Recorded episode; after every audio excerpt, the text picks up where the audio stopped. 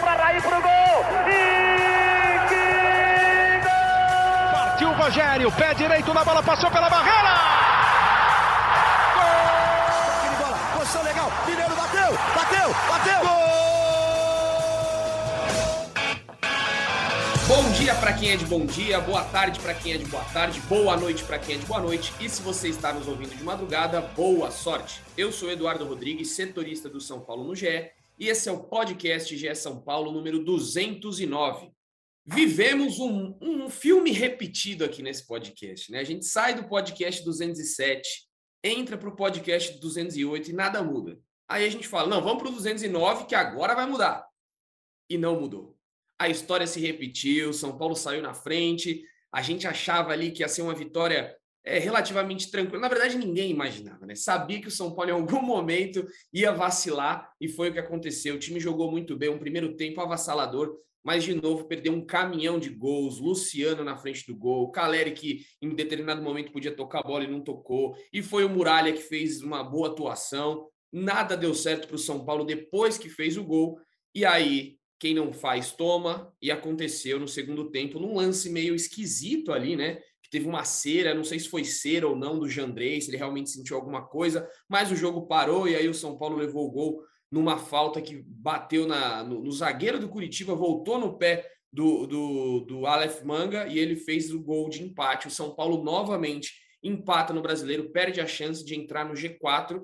Agora tem quatro empates consecutivos no Brasileirão e a sexta colocação com 15 pontos ganhos. Vou fazer diferente aqui hoje. Vou começar com José Edgar de Matos, porque o José estava lá em Curitiba, estava no Couto Pereira e vai trazer para a gente aí os bastidores dessa, desse empate, o ambiente do, do Couto Pereira. Passou muito frio ontem lá, Zé? Conta para a gente aí como é que foi esse jogo. Seja bem-vindo.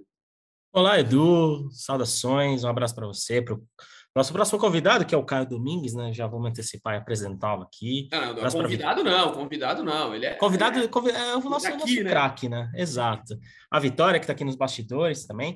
Um beijo para o São Paulino, para São Paulino que nos escuta. Estava lá, cara, e passei frio. A partir dos 20 minutos ali do segundo tempo, eu e Eduardo Afonso, nosso colega de ESPN, que também estava lá, sofremos um pouco com a temperatura, viu? Caiu bastante ali na, na última hora ali de, de jogo. E até os próprios jogadores ali de São Paulo que não entraram, né? A gente via eles se esfregando ali atrás do, né, do gol depois que o Rogério fez as três substituições. É, e eles ficaram também sofreram muito com o frio ali embaixo, mas ao contrário da temperatura, eu achei que foi um jogo até esquentadinho, viu, Eduardo? Foi um jogo esquentadinho ali. O São Paulo, mais uma vez, fez um belíssimo primeiro tempo. Foi um, um primeiro tempo que, para mim, na, na, nesta sequência, só fica abaixo do primeiro tempo que fez em Itaquera, que ali o São Paulo teve todo o volume que teve no Couto Pereira, mas eu acho que criou mais chances para fazer os gols. Mas fez um ótimo primeiro tempo e, na minha visão, também fez 15 minutos ruins. Os 15 primeiros minutos do segundo tempo foram muito ruins do São Paulo. Relembraram e, e trouxeram a, a retrospectiva das últimas semanas de novo de volta. Mas a partir do momento que o São Paulo tomou o gol, eu vi um São Paulo que conseguiu reagir bem.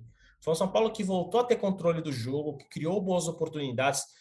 De 5 a 10 minutos depois que sofreu empate, o Calec teve duas chances de fazer o 2 a 1 E eu achei que a mensagem final de São Paulo, ao contrário, dos, por exemplo, do jogo contra o Véu, é uma mensagem positiva. Porque o São Paulo encarou um dos melhores mandantes do Campeonato Brasileiro. Né? O Curitiba era um dos melhores times do campeonato talvez não fique entre os melhores times até a reta final da competição, e esses pontos podem fazer falta, mas atualmente o Curitiba é um dos principais times, um dos principais mandantes do campeonato, e o São Paulo conseguiu terminar a partida muito bem.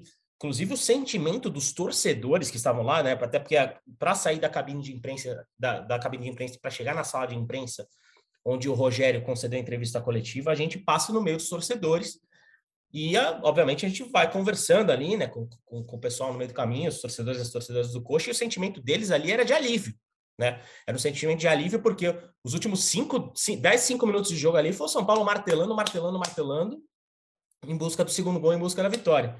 Então, acho que a mensagem final do São Paulo, apesar do, do, do tropeço e da frustração que o Rogério Senna exibiu na entrevista coletiva, né, de de ter deixado dois pontos no Couto Pereira pela boa atuação do time. Eu acho que o sentimento deve ser encarado de uma maneira positiva, porque o time jogou bem, mostrou um poder de reação, embora não tenha feito o gol da vitória, e eu acho que deixou mais mensagens positivas do que negativas. Até porque, como né, a gente já tinha tratado bastante antes do jogo, vale lembrar que o São Paulo teve 10 desfalques para o jogo. O seu melhor zagueiro não estava lá, opções de meio campo que poderiam ser importantes, como o Nicão, o, o próprio Gabriel Neves, que seria titular se não sentisse dores na panturrilha, o, o, o Alisson também, que é um titular constante do Rogério, também não estava. Então, mesmo sem peças importantes, até para mexer o jogo, tanto que o Rogério fez só três alterações, né, das cinco possíveis, o São Paulo mostrou mais coisas positivas, mostrou um São Paulo com um poder de reação, um São Paulo que soube novamente impor o seu jogo, mesmo né, num terreno mais hostil, no, fora de casa, trabalhando a bola, e um São Paulo que eu acho que a mensagem positiva cresce ainda mais se a gente for falar individualmente do Luan, que, na, sem a menor dúvida, teve a melhor atuação dele com o Rogério Ceni, a melhor atuação dele desde que se recuperou de lesão. Aí então, Zé Edgar trazendo aí ali a como é que foi o ambiente e você falou da, da torcida do Curitiba que estava aliviada e quero perguntar ao torcedor do São Paulo, Caio Domingues, se você saiu aliviado ou irritado do sofá da sua casa quando você viu o empate do Curitiba, Caião? Fala, Edu. Fala, Zé, Vitória, todo mundo que nos ouve. Cara, saí muito irritado, muito irritado. Eu concordo 200% com a análise do Zé. Eu acho que a mensagem que fica é positiva. Assim como foi no jogo em Itaquera, assim como foi no jogo contra o Ceará, apesar do empate em casa. Então, a exceção foi o jogo do Havaí. Só que mensagem positiva não enche barriga de ninguém. São Paulo continua com quatro empates, São Paulo não ganha fora de casa, São Paulo tem 22% de aproveitamento. E eu saí completamente louco com o que eu vi dentro de campo, e não estou dizendo é, é, coletivamente. Eu continuo defendendo aqui que o São Paulo é um time que trabalha muito mais taticamente do que individualmente. E eu até depois que eu acalmei um pouco, falei, puta, acho que eu exagerei um pouco no vídeo do, do, do Voz da Torcida tal. E na, na, na entrevista do Rogério, de uma forma muito mais sutil e educada, ele deu todas as mensagens que eu passei no meu vídeo de uma forma que, para bom entendedor, meia palavra basta. Cara, eu estou extremamente incomodado com a postura do Luciano de dar tapinha na bola, de levantar o pé, de dar o calcanhar tem que fazer gol, Luciano. Tá perdendo gol atrás de gol, perdeu o gol contra o Havaí, perdeu o gol contra o Ceará, perdeu o gol e quer dar toquinho de calcanhar. Uma das bolas que ele deu toque de calcanhar, saiu o cartão amarelo, se eu não me engano, do Diego Costa, que poderia ter sido expulso no segundo tempo por mais uma perda de bola lá na frente por excesso de preciosismo. O Rogério, de uma forma muito sutil, disse: Ah, o São Paulo jogou muito bem, mas quando constrói tem que matar. Tem que matar o São Paulo está perdendo muito gol. E aí entra até o Caleri, que é o artilheiro do campeonato, está perdendo muito gol. O São Paulo está individualista, o São Paulo está fominha. O Caleri, como você disse, poderia ter passado. O Luciano também poderia ter passado para o Caleri, não passou. O Wellington no segundo tempo, o Patrick estava entrando sozinho, ele quis chutar no gol. O São Paulo está pensando no individual e não está pensando no coletivo. O Rogério falou sobre os contra-ataques. O São Paulo não tem um contra-ataque, eu não me lembro qual foi o último contra-ataque do São Paulo que deu certo. O Rogério falou sobre os jogadores, sobre a velocidade e tal, e falou assim: ah, não tenho Nicão, não tenho Andrés, não tenho ninguém. E o departamento médico, o buraco negro do departamento médico que ninguém mais fala, e a gente tem que voltar nesse assunto. Tem qualquer jogador que tem uma torçãozinha, fica lá para sempre. A gente não tem previsão de volta de nenhum deles. Então, assim, mais uma crítica sutil do seu Rogério ao departamento médico. E mais, um, mais uma coisa, né? A gente fala aqui, ah, porque o, o treinador, não sei o quê. Que jogador poderia ter puxado o contra-ataque em velocidade? É, é impossível o São Paulo conseguir segurar um resultado porque o São Paulo não, o São Paulo quando é pressionado não consegue agredir mais. Ontem até jogou melhor, concordo com o Zé, criou oportunidades, mas não é um time que consegue se fechar e, e, e buscar o, o, resultado, porque não tem jogadores com essa característica. Então, o elenco mal montado. Ontem eu fiquei extremamente irritado com a postura individual de vários dos atletas que eu estou falando aqui, vários dos atletas. você falou da cera do Jandrei, eu fico envergonhado de ver aquele. A bola estava lá do outro lado, ele cai no chão e pela terceira vez seguida, quando ele faz isso, São Paulo toma gol. Ele fez isso contra o Palmeiras, São Paulo tomou gol no, no lance seguinte. Fez agora contra o Curitiba, a mesma coisa, tomamos gol no, no lance seguinte, o outro eu nem me lembro qual é. Até desconcentra o time, chega a ser. Eu, eu fico constrangido de ver a, a, a, tão mal. Porque uma coisa é você esfriar um jogo, eu acho que faz parte do jogo. Mas em um lance totalmente aleatório, eu fico constrangido de ver a postura do Jandré em alguns momentos. Assim. Então, eu estou extremamente irritado e eu não acho que tem que ir na conta do treinador. Eu acho que o São Paulo é muito bem treinado taticamente, São Paulo tem uma proposta de jogo, São Paulo não perde a 14 jogos, só que individualmente está cada um pensando no seu umbigo, é o pênalti, é o não sei o quê, e o São Paulo só vai em algum lugar se jogar coletivamente como vinha jogando. Então, eu estou irritado com a postura dos jogadores. É, esse, é, tem um lance também, o lance do gol do Curitiba. O contra-ataque é puxado quando o Nestor tenta dar um calcanhar, que vai Exato. direto com a mão do Alex Muralha. Uma Muralha é, aciona nas costas do Reinaldo lá, um lance muito rápido. E aí acontece a falta, a cera do Jandrei. Essa cera do Jandrei, na hora eu lembrei do, do, do jogo do Palmeiras. Assim, não, eu não, não, vou ser leviano de dizer que hum. foi cera. Ele pode ter sentido alguma coisa, ele pode. Mas me, me pareceu, porque depois ele não caiu mais no chão o jogo inteiro. É. Então, leva a crer que foi algum tipo de tentativa de esfriar a partida, mas estou de acordo com o Caio, acho que muito preciosismo aí, muito toque displicente, errando muito passe, um time que erra muito passe. Ontem o Léo errou muito passe no primeiro muito. tempo. Vou até vou aproveitar já que a gente está falando individualmente, vou fazer aqui, né, do nosso querido Felipe Ruiz que nos abandonou hoje. Ele está lá na frente do CT, no CT não, na frente do Morumbi gravando agora, mas ele fez o top 3 Vou falar rapidamente aqui para a gente debater os, individualmente. Positivo, ele colocou Caleri, Miranda e Reinaldo. Todos de acordo? Eu acho que por aí, né? Falta o Luan, né? Eu gostei do Luan, viu, Zé? Gostei. É. Não é o Luan que a gente conhece, mas é mas... o melhor Luan de 2022. É, e, eu... é um Luan que em certos momentos eu acho que relembrou aquele Luan, viu?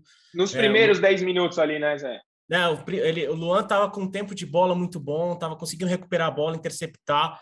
Até o Rogério destacou que o, Luan jogou bem livre durante o jogo. E, e, nos, e, que o São Paulo não teve a leitura correta, os jogadores não tiveram a leitura correta, porque quando o Luan pegava a bola, ele conseguia distribuir, ele conseguia dar um passe para quebrar uma linha. Tanto que no primeiro tempo, o que o Igor Gomes e o Rodrigo Nestor tiveram de liberdade para jogar com o Luan dando a bola para eles foi absurdo. E aí vieram as decisões erradas, principalmente do Rodrigo Nestor, que né, teve uma, uma partida abaixo. Apesar do segundo tempo ele deu uma melhorada, ele deu um bom passe ali para o Patrick, se não me engano, para o Wellington, né, no gol que o Wellington perdeu, mas o Rodrigo Nestor teve uma, uma noite ruim de decisões. E o Luan, eu acho que deu amostras de que pode retomar o futebol que encantou o torcedor. Ô, ô, Zé, eu, eu, eu fico com bronca do Nestor nesse jogo. Óbvio, assim, não estou falando do pessoal, estou falando do jogador o, o Curitiba, no começo do segundo tempo, tinha dois jogadores de meio de campo. Dois. Quem que tem que se destacar nesse momento? É Patrick e Nestor.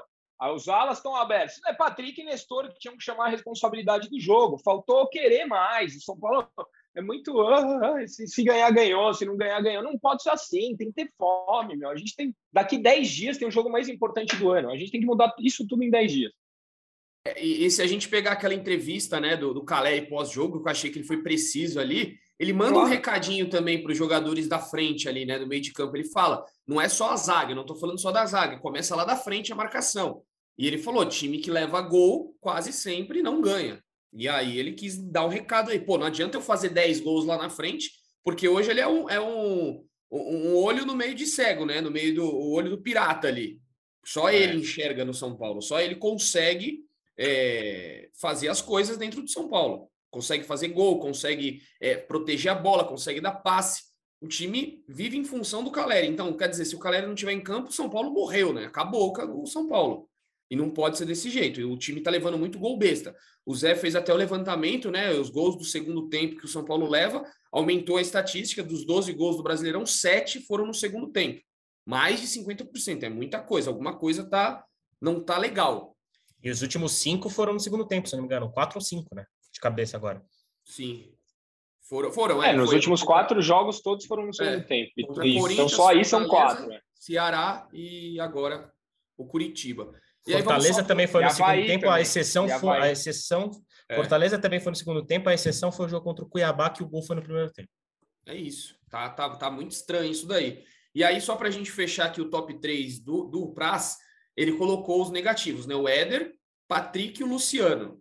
Eu inverteria, eu colocaria talvez o Patrick em primeiro, o Luciano em segundo e o Éder em terceiro. É, eu só mudaria a ordem.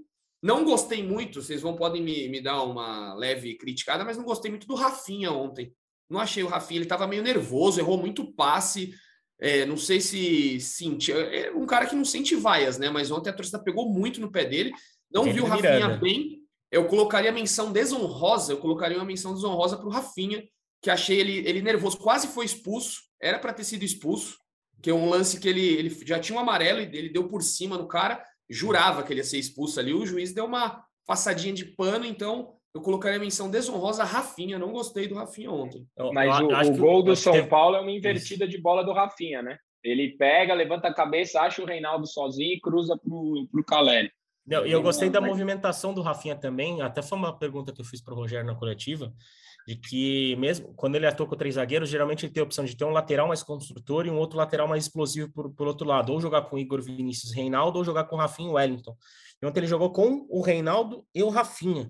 E, o, e por muitos momentos do jogo, o Rafinha conseguiu encontrar uns espaços, inclusive o espaço que ele encontra e mete a bola para o Reinaldo é nesse tipo de movimentação, que é, que é algo novo, que não tão novo, mas que o Rogério acho que com mais frequência usou nesse jogo contra o Curitiba, que é ele puxava o Diego Costa quase aberto na linha lateral e o Rafinha se posicionava como um volante, basicamente, e, e confundia a marcação do Curitiba e nessa, tipo, o, o Rafinha como um segundo volante, até na frente do Luan ali.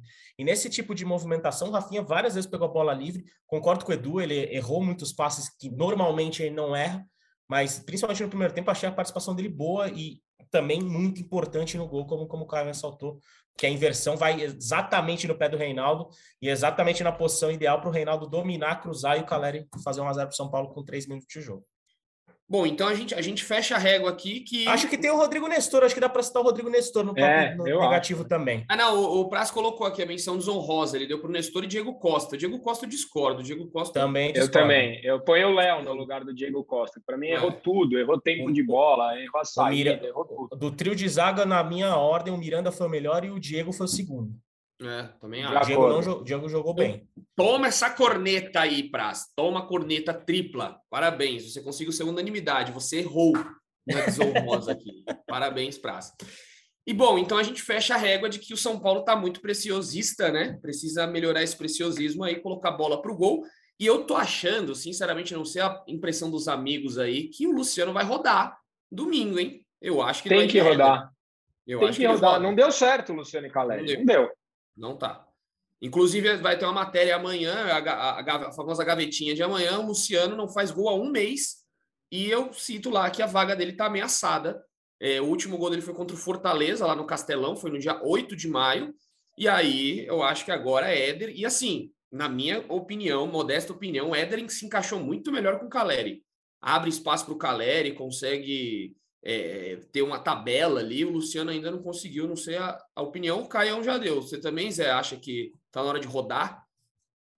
Acho que, acho que seria importante, eh, e o jogo contra o América em casa, que é um jogo seria um bom teste para isso, né? Para retomar talvez o espaço do Éder. E, e tem uma questão que também talvez dê para testar, embora já tenha, essa pessoa já tenha tido boas chances com o Rogério, eu queria ver um pouco do Rigoni atuando ali, com o Caleri. É. Eu acho que poderia ser, ser uma, uma, uma, opção importante, mas obviamente o Rigoni não tem produzido quando tem entrado em campo. É, tem questões né, que, que a gente está apurando, e não vou adiantar aqui, né, do, spoiler, sem spoiler nesse podcast, mas tem algumas questões do Rigoni que né, estão atrapalhando ele no dia a dia ali, né? É, não está sendo o Rigoni que é, que, que foi, né, chegando no São Paulo, mas eu acho que pela característica de jogo, por ler bem, por fazer boas jogadas, eu, eu queria ver um pouco essa dupla Rigoni Caleri com Rigoni atuando um pouco mais centralizado atrás. Eu acho que poderia ser algo interessante, mas uh, como não tem muito tempo para teste, né? Eu acho que a opção 1 um seria mesmo a volta do Éder, que eu concordo, encaixou melhor com o Caleri no ataque. Ô Zé, e para os haters que dizem que eu não critico o técnico, eu acho que nesse jogo, pelo espaço no meio de campo e pela característica do time do Curitiba, eu colocaria o Rigoni não o Éder O Éder entrou muito mal, a gente colocou aqui no top 3 e para o estilo de jogo, para chute de fora da área, o São Paulo estava pressionando, teve até falta na entrada da área, eu teria colocado o Rigoni. É. Aliás, aliás é, até passar mais um bastidor aqui, Edu, desculpa me antecipar aqui, que eu fiz, eu fiz uma pergunta, a minha última pergunta, a última pergunta coletiva foi minha, eu perguntei para o Rogério sobre, eu, eu, fiz a famosa duas em uma, né, que, que é tão comum para a gente, né, a gente pode perguntar, a gente emenda duas perguntas numa só. E aí o Rogério respondeu sobre a Arboleda, né, que vocês leram lá no GE, sobre a possibilidade de contar com ele no, no fim de semana, e eu perguntei para o Rogério por que, que ele tinha morrido com duas substituições. Ele, até a explicação que ele deu ali foi ali no, né, depois da entrevista, e foi uma explicação bem plausível, porque o time estava encaixado naquela reta final de jogo. Né? Apesar de que o Éder não entrou né, muito bem, como a gente bem passou, mas o time estava encaixado, o time estava pressionando, o time estava fazendo. É, é, é conseguindo ir bem. E aí o Rogério falou: ah, uma opção que eu teria ali ofensivamente seria tirar o Caleri, porque estava cansando. Mas não tinha, ele falou, mas não tinha como tirar o Caleri, porque o Caleri estava ganhando todas na zaga do Curitiba. O Caleri fez um jogo de pivô impressionante ontem no Couto Pereira. Ele estava ganhando, ele ganhou praticamente todas as jogadas do zagueiro do Curitiba, conseguiu muitos momentos que o Curitiba avançava a marcação, o São Paulo precisava ser no chutão, a bola morria com o Caleri e, e, e, o time todo chegava, e ali o São Paulo conseguia voltar a jogar curto e tudo mais. Então, eu entendi a opção do Rogério, porque ele não quis desestruturar algo que estava encaixadinho ali na reta final de jogo. Tanto que o São Paulo teve chances até basicamente o último minuto para né, vencer o Curitiba fora de casa.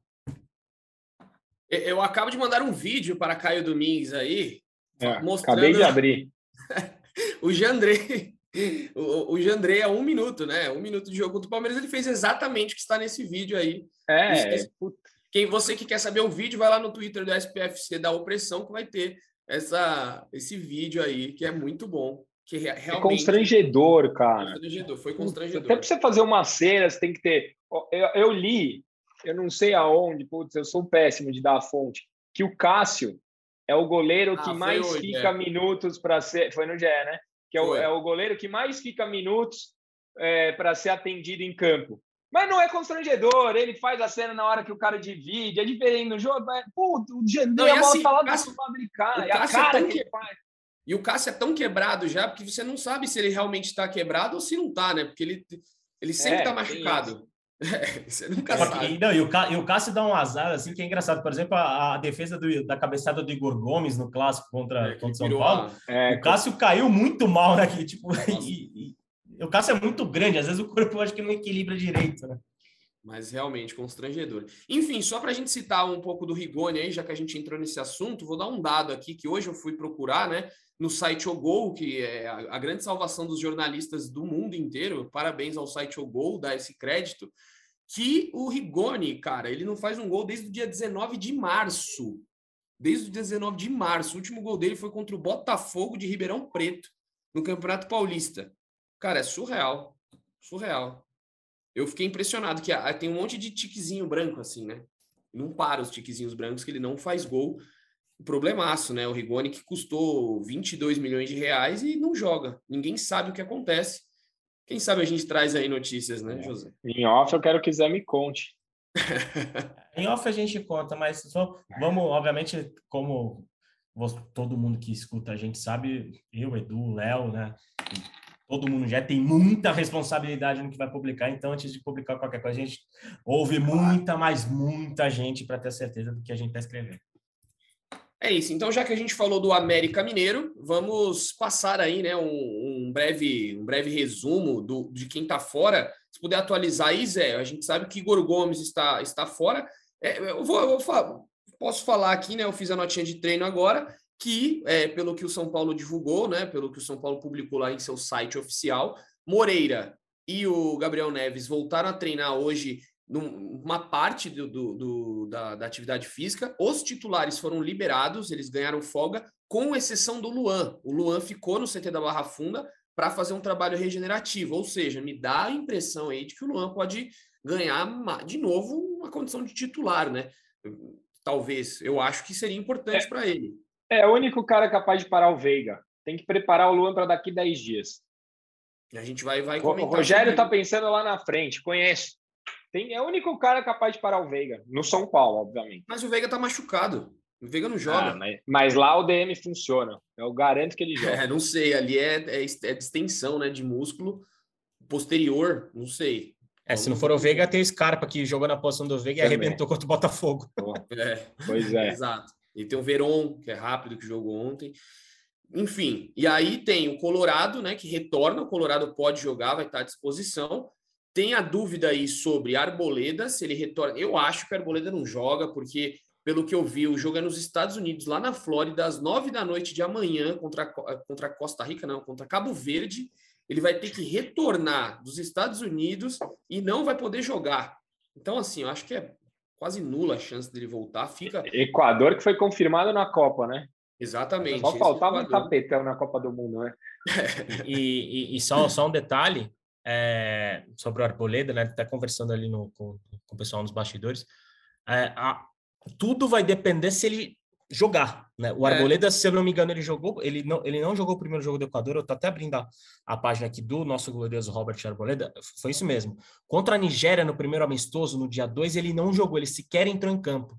Mas contra o México, no, no último dia 5, o Arboleda jogou os 90 minutos. E, obviamente, o Equador do, do Gustavo Alfaro está fazendo testes para né, definir e fechar o grupo ali. Óbvio que o Arboleda está no grupo da Copa, mas o Arboleda não é titular da seleção equatoriana. Isso é bom a gente pontuar. E ele atuou os 90 minutos contra o México, então a, a, a participação dele vai depender justamente se ele vai atuar e quantos minutos ele vai atuar. O São Paulo tem a expectativa de que ele não jogue né, contra, contra o Cabo Verde, porque é uma tendência de ter a maior parte dos atletas que atuaram no dia 2, né? Atuaram no primeiro amistoso. E aí, caso o Arboleda não entre em campo, aí as possibilidades dele atuar contra a América crescem, crescem vertiginosamente. Mas se ele jogar 90 minutos, aí esquece. É. e que ele acabe com o verde, né? É, não, pô, você acabou com a minha piada, velho. Pô, ah, vamos... Você acabou com a minha piada. Eu ia perguntar: ah, o jogo contra o Cabo Verde já seria um teste para. Já seria um treino para atuar contra o Palmeiras? Acabou com a minha piada. Oh, acabou verde, né? acabou verde. É. Acabou... Nossa. Ele conseguiu piorar. Enfim, é. vamos, vamos seguindo é com aqui. você, Marco Luque. Só as últimas informações, então, do, do DM. O Nicão, Gabriel Sara, Thales Costa e Alisson continuam no DM, então contra o América Mineiro não jogam, já dá para descartá-los, não tem acho que a mínima condição. E creio eu que no lugar de Igor Gomes vai André Anderson. Eu acho que a minha aposta é André Anderson no lugar do Igor Gomes. E o acho time... que vai o Patrick. É, eu, eu coloquei o, o Patrick, aquele velho e bom entre parênteses. Não sei, viu? Eu tô achando que é André Anderson. Porque o Patrick tá fazendo outra função. É, tomara que seja o André Anderson. Eu quero ver ele em campo, cara. É, precisa, né? De um tempo. Ele foi bem no jogo que ele foi titular. Ontem é, entrou, é. né? Enfim, vamos lá. Vamos ver o que, que o Rogério Ceni prepara, porque um jogo às quatro da tarde no Morumbi, expectativa de casa cheia aí, né? O São Paulino tem apoiado, tem feito bonito no Morumbi, e o São Paulo precisa voltar a ganhar quem sabe aí ganhando dessa vez consegue chegar no G4, já que os outros adversários, vou falar aqui para o pessoal que está nos ouvindo, os, os, confrontos dos demais da frente, né? Por exemplo, o Atlético Mineiro pega o Santos, jogo duro, dentro de casa, né? No, no Mineirão. O Corinthians pega o Juventude na arena do Corinthians, na Neoquímica. Talvez o Corinthians com uma chance grande aí de vencer. E o Atlético Paranaense, que está na frente também, pega o Fortaleza no Castelão. E o Curitiba pega o Palmeiras no Couto Pereira. Ou seja, São Paulo pode terminar a rodada aí de domingo com a vitória e na terceira colocação não seria nenhum absurdo. É, é, então, essa conta que a gente faz é que dá azar. Deixa nos é. três pontos, né? Sempre o São Paulo se ganha, não ganha. Não, chega. Aliás, então, depois vamos... a gente tem, depois, daqui a pouco a gente tem que começar a calcular aquelas nossas previsões de, de pontuação para os cinco Ixi, jogos. esquece, já caiu. Eu, eu, eu, antes de vir para cá, eu já estava fazendo. Ó, o São Paulo tem que ganhar esse do Botafogo, senão a gente está eliminado já. É, eu acho que eu, eu, acho que eu, eu, acho que eu fui que chutei mais baixo, não foi? Acho que eu chutei oito pontos, se não me engano, foi uma coisa assim. É, eu falei onze. Tipo, só um milagre me salva, tem que ganhar os próximos três. Enfim, vamos lá, vamos acompanhar aí domingão. Estarei lá no Morumbi para trazer tudo para vocês. O Caião também deve estar lá, né, para acompanhar e depois trazer tudo para a gente. E vou perguntar aqui para o Zé, né, mudando de assunto radicalmente, já que a gente passou por tudo, vamos ao noticiário tricolor. Lucas Moura vai, Lucas Moura vai jogar no São Paulo ou não vai, Zé? Como é que tá essa história aí? Em 2022 não vai, Eduardo Rodrigues. Ó, oh, cravou, hein? A manchete aí. Lucas Moura não jogará no São Paulo em 2022. É, eu, eu e o Leonardo Lourenço, a gente trouxe uma, uma matéria, né? A gente deu detalhes do tudo que está rolando em relação ao Lucas Moura. Obviamente é uma relação de muita proximidade entre o jogador e, a, e o São Paulo, não só em relação à, atual diretoria de São Paulo, do presidente Júlio Casares, mas em relação ao, ao São Paulo instituição, diante de todo o contexto que o Lucas Moura tem como jogador de futebol, né? Nascido e criado em Cotia, é, protagonista de título continental, né, como, como um dos grandes destaques da Copa Sul-Americana de 2012. E é um cara que está consolidado na Europa, já está há 10 anos no futebol europeu e que já pensa em voltar. E ele coloca o São Paulo como uma das opções. Mas o próprio Lucas Moura falou para a gente, em entrevista ao nosso grande Leonardo Lourenço nos últimos dias, e que confirmou também o que a gente está apurando, que a ideia dele é permanecer pelo menos essa temporada no Tottenham, afinal o Tottenham vai jogar a Champions League, né? E Lucas Moura quer jogar a Champions League, quer se manter num cenário extremamente competitivo, e o Tottenham vai permiti-lo estar nesse cenário, tanto na Premier League quanto, obviamente, na Liga dos Campeões. O Lucas Moura tem uma questão contratual que é interessante, porque ele, ele tem contrato por mais uma temporada com os Spurs, né? o contrato dele vai até meio do, de 2023, e até dezembro o, a diretoria do Tottenham tem que comunicá-lo sobre a intenção de renovar por mais uma temporada. Né? Tem esse gatilho no contrato dele que será, seria automaticamente renovado até o meio de 2024, caso a diretoria do Tottenham é, avise-o né, e mostre a intenção, manifeste a intenção de ter essa renovação automática até o meio desse, até o, o meio da temporada europeia, ou seja, o fim desse ano. O Lucas trabalha muito pensando nisso e a prioridade dele é permanecer no futebol europeu. Se ele sair do Tottenham no fim da próxima janela de transferência, até porque o que, que acontece? É, o Lucas Moura tem um contrato, né, repetindo, até o meio do ano que vem. O Tottenham tem até dezembro de janeiro para comunicá-lo se quer ou não renovar. E caso o Tottenham não queira renovar, fala, Lucas, não queremos mais sua, né, que você permaneça e no meio do ano que vem você sai, o Lucas já vai poder assinar um pré-contrato com uma outra equipe, né? Porque vai estar seis meses do fim já vai poder assinar um pré-contrato. O São Paulo surge como uma opção que ele considera uma opção forte, mas a prioridade do Lucas é permanecer na Europa e jogar a Champions League. Então vai depender de uma série de fatores para esse casamento dar certo a médio prazo, e a médio prazo seria a próxima temporada. Vai depender do, do desempenho do Lucas no início da Premier League, no, no primeiro semestre do europeu, porque se com certeza o Lucas for bem, o Tottenham vai querer mantê-lo, vai querer sustentá-lo no time. E vai depender de como vai estar o mercado para o Lucas, porque o Lucas, a gente pode, né, pô, o Lucas saiu faz tempo de São Paulo, né? Faz mais de 10 anos que ele deixou o Morumbi, mas o Lucas não tem nem 30 anos. Então o Lucas tem muita lenha para queimar ainda na Europa. E o próprio São Paulo, né, conversando com o Lucas, que visitou o clube três vezes na última semana, né, foi ver o jogo contra o Ceará, foi, foi em Cotia palestrar para a molecada e viu o jogo do Sub-20, também foi ao Morumbi e teve uma reunião com o presidente Júlio Casares. Conversando com o pessoal de São Paulo, há uma impressão e há uma ideia de que o Lucas quer permanecer pelo menos mais dois anos na Europa. Então, e, diante de todos esses fatores, além, obviamente, de uma questão financeira, o São Paulo vê a situação do Lucas com muita parcimônia, com muito cuidado e sem muito otimismo, principalmente para agora, já que o Lucas quer permanecer no Tottenham para agora. O Tottenham dificilmente, a não ser que aconteça uma hecatombe, vai querer emprestá-lo agora. E o Lucas quer jogar Champions League, então pelo menos mais um ano de Lucas ali na Inglaterra. A gente vai voltar a falar desse assunto lá para dezembro, o, o Edu, quando o Tottenham definir ou não se exercerá a cláusula automática de renovação. Mas para o torcedor São Paulino, até o próprio Lucas falou isso para o Leonardo Lourenço, tipo, não alimente esse sonho para agora, porque é muito, mas muito, muito, muito difícil o Lucas vestir a camisa do São Paulo nesse meio de temporada. Se o São Paulo tivesse um jogador com a característica do Lucas ontem, era 4 a 1 São Paulo. Olha, seria justamente o jogador que o Rogério quer, né? É, pois é. Cairia como uma luva. Cairia como uma Lucas, né? Né, Edu? Nossa senhora, essa foi pior do que eu imaginava. Mas, mas é, é, isso, é isso que o Zé cê, falou. Meu, essas piadas aí é um puta papo de malucas, meu. aí, ó. Aí, ó. Esse é o programa com mais trocadilhos por metro isso, quadrado da história isso. do podcast. É porque esse podcast aqui, o São Paulo empatou as últimas quatro. Imagina se ganha as últimas quatro. Tá mas, mas, eu posso falar uma história de bastidor aqui. Nossa produtora aqui, a Vitória, ela andava sumida. E toda vez que a Vitória aparece, vem Vitória do São Paulo. Então, o cravo, domingo é nosso. Aí, pronto. Tá gravado, tá gravado e cravado. Quero só ver, a gente vai retomar. Ó, a gente vai pegar a gravação desse, desse podcast aqui e retomar no podcast 210. Deixa, deixa comigo.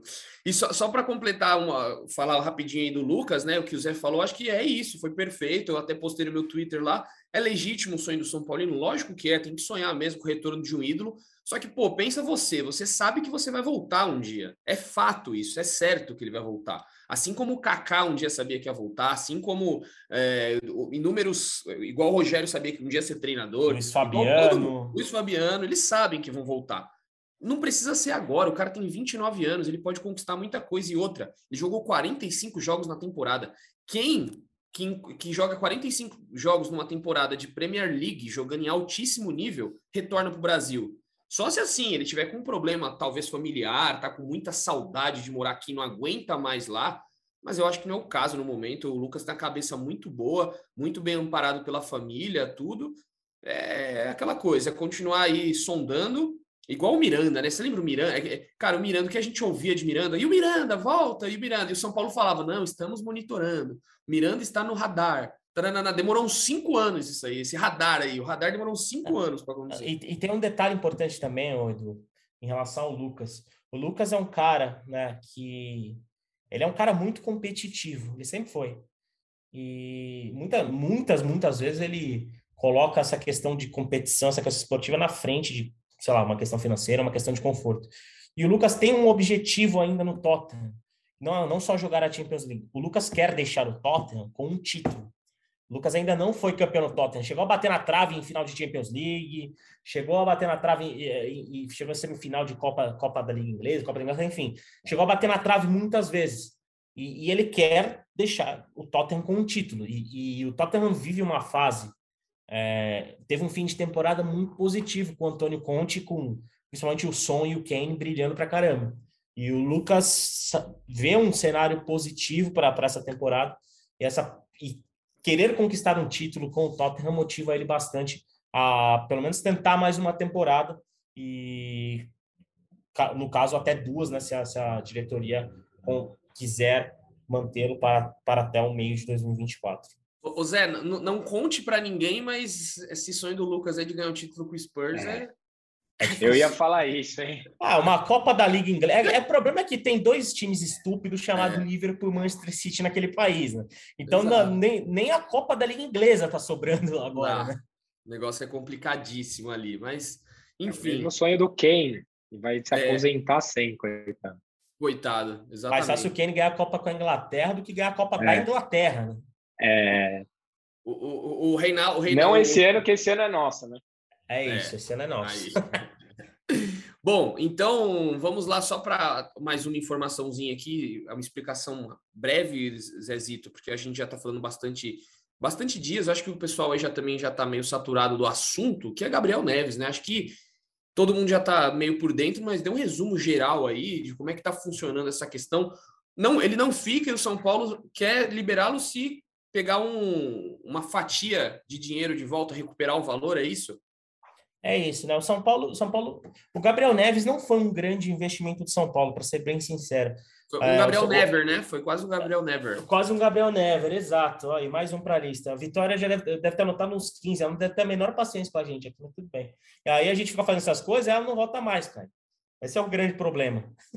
Verdade. E aí, o que, que, que, acontece? O Gabriel Neves, é, embora os torcedores e a torcedora mais atenta vão, vão se lembrar de que o, o, o Gabriel Neves despertou interesse de São Paulo. Né? São Paulo começou a querer a contratação dele lá no começo do ano passado com o Crespo. Né? Ele foi uma indicação do Crespo e na época o Nacional é, não queria liberá-lo por 20 milhões de reais. O São Paulo fez uma proposta de 20 milhões de reais pelo Gabriel Neves e o Nacional não liberou na época. E aí o que, que aconteceu? Ele rescindiu o contrato com o Nacional e ele chegou ao São Paulo por um módicos 300 mil dólares, que foram pagos de luvas do São Paulo para o Gabriel Neves. Então, São Paulo, para liberar o Gabriel neste momento, neste meio de ano, o mínimo que o São Paulo espera é recuperar esses 300 mil dólares que foram investidos. Até porque o Gabriel Neves não figura entre os salários mais destacados do elenco, pelo contrário, Gente de São Paulo me falou que se a gente colocar numa balança, ou numa, digamos assim, num tier list, numa tier list, o, Gabriel, o salário do Gabriel Naves é um salário comparado ao atleta que subiu das categorias de base com destaque, assim. Nem, nem aquele cara da categoria de base que subiu e que renovou e ganhou uma, uma projeção salarial, por exemplo, é, Gabriel Sara, Igor Gomes, enfim. Então, e, e, o São Paulo, o mínimo que se exige é ter esses 300 mil dólares de volta, até porque o São Paulo vai quitar esses 300 mil dólares agora, no mês de junho, que vence a última parcela de 100 mil dólares. E é o mínimo que o São Paulo espera para poder liberar o Gabriel Neves. O Independiente, que foi quem sondou o, os agentes do Gabriel Neves, aliás, o agente do Gabriel Neves esteve essa semana no CT da Barra Funda, se reuniu com dirigentes do São Paulo e o Independiente ainda não procurou o São Paulo, porque tinha comentado com, com os agentes do Gabriel Neves sobre interesse e era o interesse simplesmente de tê-lo de graça. E o São Paulo, se é para liberar o jogador de graça, São Paulo segura ele aqui mais seis meses, ele podendo ser importante em algum momento da temporada. E aí, no fim do ano, libera, até porque vai acabar o contrato, né? Então, o mínimo que o São Paulo espera para poder liberar agora é, é recuperar esse investimento. E sobre permanência do Gabriel Neves, hoje o cenário é extremamente pessimista, porque o Gabriel Neves não rendeu o que a diretoria, o que a comissão técnica esperava, isso é claro, evidente, o Gabriel Neves não tem jogado muito. E para permanecer, o São Paulo precisa pagar mais 1,7 milhão de dólares para o Gabriel Neves de luvas. Seria, essa quantia seria parcelada em três anos. E aí, automaticamente, ele renovaria o contrato até 2025.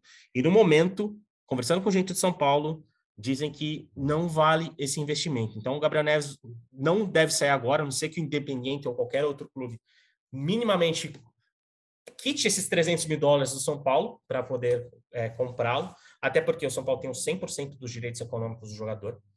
E ele vai ter, vai permanecer no São Paulo, provavelmente, né? E terá alguns meses pela frente para poder convencer o clube a comprá-lo. Senão, a tendência de momento é ele permanecer esses seis meses no São Paulo e no fim do ano sai como jogador livre e assina com quem quiser. Mas de graça, da forma como estava a situação se desenhando, Gabriel Neves não sai, só no fim do ano. O, o, Caio me ligou ontem e falou que vai investir aí, vai comprar o Gabriel Neves para São Paulo. Ele tá, tá afim. Tá, tá, tá... Eu? Neves? Neves. É isso. Ai, ai, foi isso aí, frustrada essa negociação aí, né? O, teve... Mais uma, né, pessoal? A gente tem que falar do Nicão também. Nicão, Orejuela. É. Mas Orejuela tem. O Orejuela, o contrato acaba agora, no fim do ano, né? Acaba, ainda continua. Acaba? O Atlético é. Paranaense pensou até em devolver para o São Paulo, né? Pensou, mas já, já ejetou essa ideia. Enfim, vamos chegando ao fim aqui do nosso podcast. Hoje um papo muito bom. A gente já passou o tempo aqui, a gente nem percebe. Tem um tema que a gente não comentou no podcast ainda, já faz um tempinho, só que vale, né? Para a gente deixar registrado aqui, que é Copa do Brasil. Caião, naquela terça-feira, hora que caiu a bolinha, foi logo o primeiro já. Já de cara, para acabar com qualquer exposição. Qual foi o seu sentimento, Caio? Na hora que pegou a bolinha São Paulo, Palmeiras, você falou, é agora. Ou você falou, agora ferrou. Não, Edu, é o seguinte, vocês sabem que eu cravo aqui, desde o princípio, que São Paulo vai ser campeão da Copa do Brasil. É, é isso. Fato. Mas eu queria pegar qualquer um, menos o Palmeiras, e eu vou explicar por quê. Porque eu acho que a pressão em cima do São Paulo nesse momento vai ser muito grande porque depois do que aconteceu na final, São Paulo passa a ter uma, uma, uma pressão maior jogando lá na arena e a gente vê que emocionalmente o nosso time não está preparado para essa pressão. Isso que me preocupa. Por outro lado, São Paulo tem um elenco inferior, São Paulo está jogando pior, São Paulo não tem mais nada a perder. São Paulo já foi goleado lá, então assim, já estamos fora, então vai para o jogo. E o Rogério tem um plano, né? Então Estou contando com isso, estou contando com o Luan, porque o, o que fez o São Paulo ser muito forte contra o Palmeiras, nos jogos em que o São Paulo foi muito forte contra o Palmeiras, com exceção desse do Campeonato Paulista, no, no na final, foi o fator Luan. Tanto que o Rafael Veiga, quem quiser falar, é o cara mais difícil de. Então o São Paulo precisa muito dele. Por isso que ontem eu olhei o, o jogo com carinho especial para ele. Então eu estou contando com isso. E se tem um time de todos esses aí que estão na Copa do Brasil que enfiou um 3 a 1 sonoro neles, somos nós. Então, vamos, vamos, vamos para cima. É isso. E aí, Zé, analisando é, mais friamente, né? Não com aquela com ar jornalístico agora. Como é que Só um parênteses, Edu. Palmeiras é totalmente favorito. Eu diria que é 70 a 30. Ah, hoje eu acho que o Palmeiras contra qualquer um, né? Que entra, mesmo em clássico, está jogando muito bem. Melhor time do Brasil hoje, indiscutivelmente. Ontem assisti o primeiro tempo do Botafogo contra o Botafogo, né? Que era. É, é, o São Paulo começou oito, o Palmeiras começou sete. Assisti o primeiro tempo e assim, foi uma coisa absurda o que o Palmeiras fez. Dava para ter metido um 6 a 0 no Botafogo. Tá muito acima mesmo, mas como o Caião falou, São Paulo sabe jogar, meteu 3 a 1 e nada é impossível, não tem nada perdido, não. São Paulo pode passar. E assim, se passa também, olha o moral que eleva, né? Aí vai pro título, igual o Caião falou, passa por qualquer um. Mas diga lá, Zé, o que, que você acha aí? Apesar do, do, histórico recente, principalmente de vitórias da vitória no Morumbi na, né, no primeiro jogo da final do Campeonato Paulista, o Palmeiras é simplesmente o pior adversário que São Paulo poderia pegar, assim como qualquer outro time, porque é, como você fala, indiscutivelmente o melhor time do Brasil, é, tem evoluído a cada semana, isso que é importante. Mesmo sem o Rafael Veiga no jogo, o Palmeiras sobressaiu, transformou o Botafogo em um time qualquer e Botafogo, embora né, tenha a questão de entrosamento, ainda muitos jogadores chegando, Luiz Castro ainda início de trabalho, o Botafogo estava conseguindo bons resultados, né? Brigando ali da, da, da metade para cima da tabela e o Palmeiras fez o que quis com o Botafogo durante praticamente 90 minutos. Então, acho que essa tendência de evolução, o trabalho do Abel está ficando cada vez mais maduro, jogadores cada vez evoluindo mais. Simplesmente faz São Paulo pegar o pior adversário possível. Mas, como o Caio falou, é um adversário acessível e tudo vai depender do, do, do jogo no Morumbi. Pro, com certeza vão ter 60 mil pessoas lá nesse jogo, isso eu não tenho a menor dúvida. O ambiente vai ser parecido ou tão parecido quanto o que a gente viu na final do Campeonato Paulista, e esses fatores podem elevar o, o nível do São Paulo. Então, né, diante dessa pegada, o São Paulo vai ter que se apegar muito a isso para poder é, se equiparar, diríamos assim, ao Palmeiras, porque a, naquela época a gente pegou o São Paulo eliminando o Corinthians na semifinal, ou seja, o São Paulo chegando com muita moral também, né? O São Paulo jogou muito bem aquele clássico contra o Corinthians, né? Foi extremamente merecida a classificação. E, e, e o Palmeiras estava num ponto de, ainda de evolução do trabalho retomado pós o Mundial de Clubes, né? Então, hoje o Palmeiras está um patamar acima e o São Paulo está escorregando um pouco, como a gente tem falado dessa irregularidade. Então, eu acho Ali que... virou a chave para os dois. É, Aquele exa... jogo virou a chave para os dois. Exatamente, exatamente. O São Paulo, tanto que o Palmeiras conseguiu aquela vitória incrível que se sagrou campeão paulista, e desde então subiu a barra muito, né? Tem subido muito a barra o Palmeiras.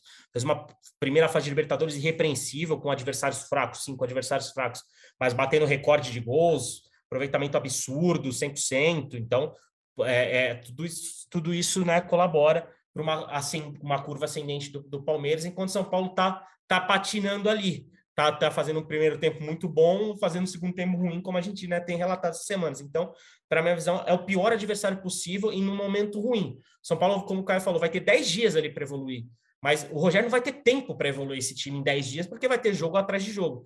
Então, é, é, as circunstâncias e o adversário são bem ruins para o São Paulo. Mas o fator Morumbi, com 60 mil pessoas, a empolgação que o Rogério vai botar na cabeça desses caras, porque o Rogério sabe muito bem mexer com o brilho desse time. A gente sabe que esse time está muito fechado com o Rogério. Para esse primeiro jogo no Morumbi, eu acho que é o que pode fazer a diferença a favor de São Paulo. Tudo vai depender dos primeiros 90 minutos, na minha visão. Eu, eu acho que ainda tem um fator que vai ser engraçado, porque são 10 técnicos super estrategistas, né? Tanto que quando o Palmeiras foi campeão da Libertadores, entrou com time misto contra o São Paulo, perdeu, né?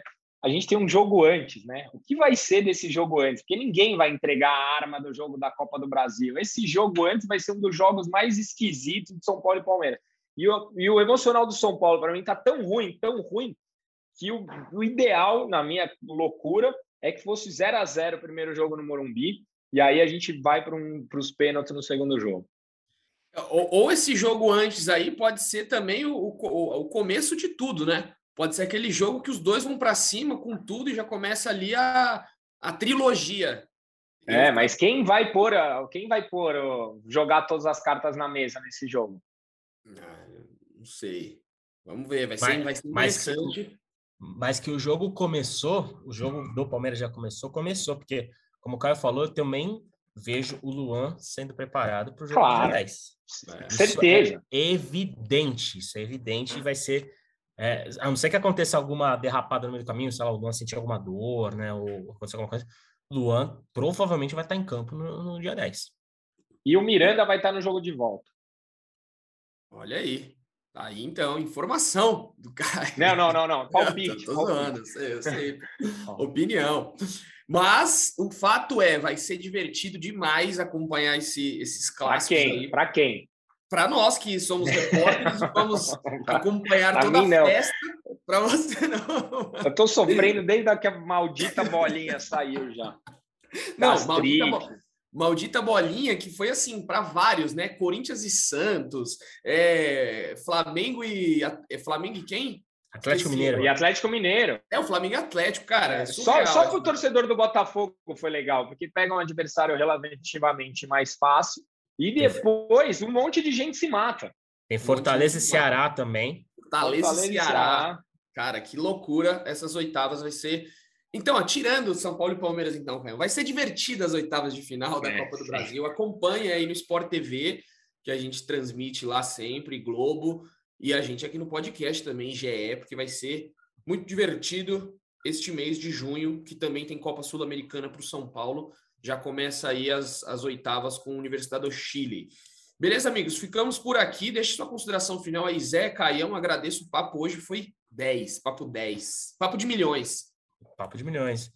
Ah, agradecer mais uma vez a correriazinha, agradecer aos senhores que toparam atrasar um pouco a nossa gravação para eu conseguir chegar em casa almoçar, até porque eu vou sair um pouquinho atrasado lá de Curitiba, mas agradecer ao São Paulino e a São Paulina que acompanhou a cobertura né, desses dias lá, lá em Curitiba. A gente trabalha muito pensando em vocês, em trazer a informação da melhor qualidade e estar em loco. O Edu sabe bem também como faz a diferença para a gente, né? Então, também é muito bacana, foi muito bacana as interações nas redes sociais e toda a cobertura que, que, né, que vocês reagiram com a gente. Ganhou uns seguidorzinhos aí, Zé? Quando, quando dei aquela moralzinha, ganhou uns seguidores aí? Porra, ganhar alguns bons seguidores, né, Edu? Você é uma máquina, uma máquina de likes, likes e seguidores, cara. Edu, Edu, quer, vamos bombar, quer, vamos bombar esse Twitter do Zé, galera. Vamos bombar esse o, o, do Léo também, o do Léo, o Léo, o Léo mais tímido ali, né? O Léo não gosta, o Léo é mais reservado. É mais, mais reservado. mas agradecer que foi, foi muito legal e foi um bom jogo. Foi, o pessoal do Curitiba tratou a gente super bem também, então foi agradecer bastante, foram dias bem legais em Curitiba. E estamos na próxima. A próxima é o Edu que deve ir. Já, já tem destino, Edu? Acho que não, né? Espero que seja Atlético Mineiro, né? Porque eu não é, conheço tá... Mineirão e é, gostaria acho... muito de conhecer Mineirão, que vai ser interessante, vai ser em julho ali. Então já fica para os chefes aí, me, me mandem para o Mineirão, por favor. um... Edu, Edu, merece um tropeirão lá antes do jogo, que é sucesso. Trope... Tropeirão, tropeirão para imprensa é de graça, Edu. Você chega lá, você ganha um vale tropeirão, é sucesso, cara. é isso. Bora, Caio, para Minas. Tá convidado. Bora. Bora. Eu vou para todos que quiser. É isso. Então, deixe sua consideração final aí, Caio. Obrigado pelo papo. Bom, valeu vocês, né? Meu sextou com os amigos é sempre bom. É, acho que São Paulo tem um desafio grande aí nos próximos 10 dias, que é mudar a postura. É, Para mim é mais importante do que tática, do que técnica, porque eu acho que a parte tática a gente está bem resolvido. E começa essa mudança domingo no Morumbi, é o jogo da família, é o jogo que eu adoro, quatro horas da tarde, Morumbi cheio, tempo ruim, mas tá bom. Vamos aí, vamos lá. É isso, o jogo da Globo. Então você que não vai ao Morumbi, mora em outro estado, sintonize a Globo aí que vai ser o jogo das quatro da tarde. Gosto muito também desse jogo das quatro, que é aquele ali depois do almoço com a família, você já tá tomando aquele sorvetinho, já começa a se irritar, você xinga, se xinga o seu primo, você xinga todo mundo que tá ali na sala, que começa a te zoar, é uma maravilha. Gosto muito também. Ficamos por aqui então, amigos. Voltamos aí na segunda-feira para fazer mais do tricolor. Quem sabe com uma vitória que o São Paulo está precisando. Segundo o Caião já cravou que vai ser com vitória, então segunda a gente volta aí para o episódio 210. Beleza, amigos? Um beijo no coração e um abraço na alma de cada um de vocês. Valeu!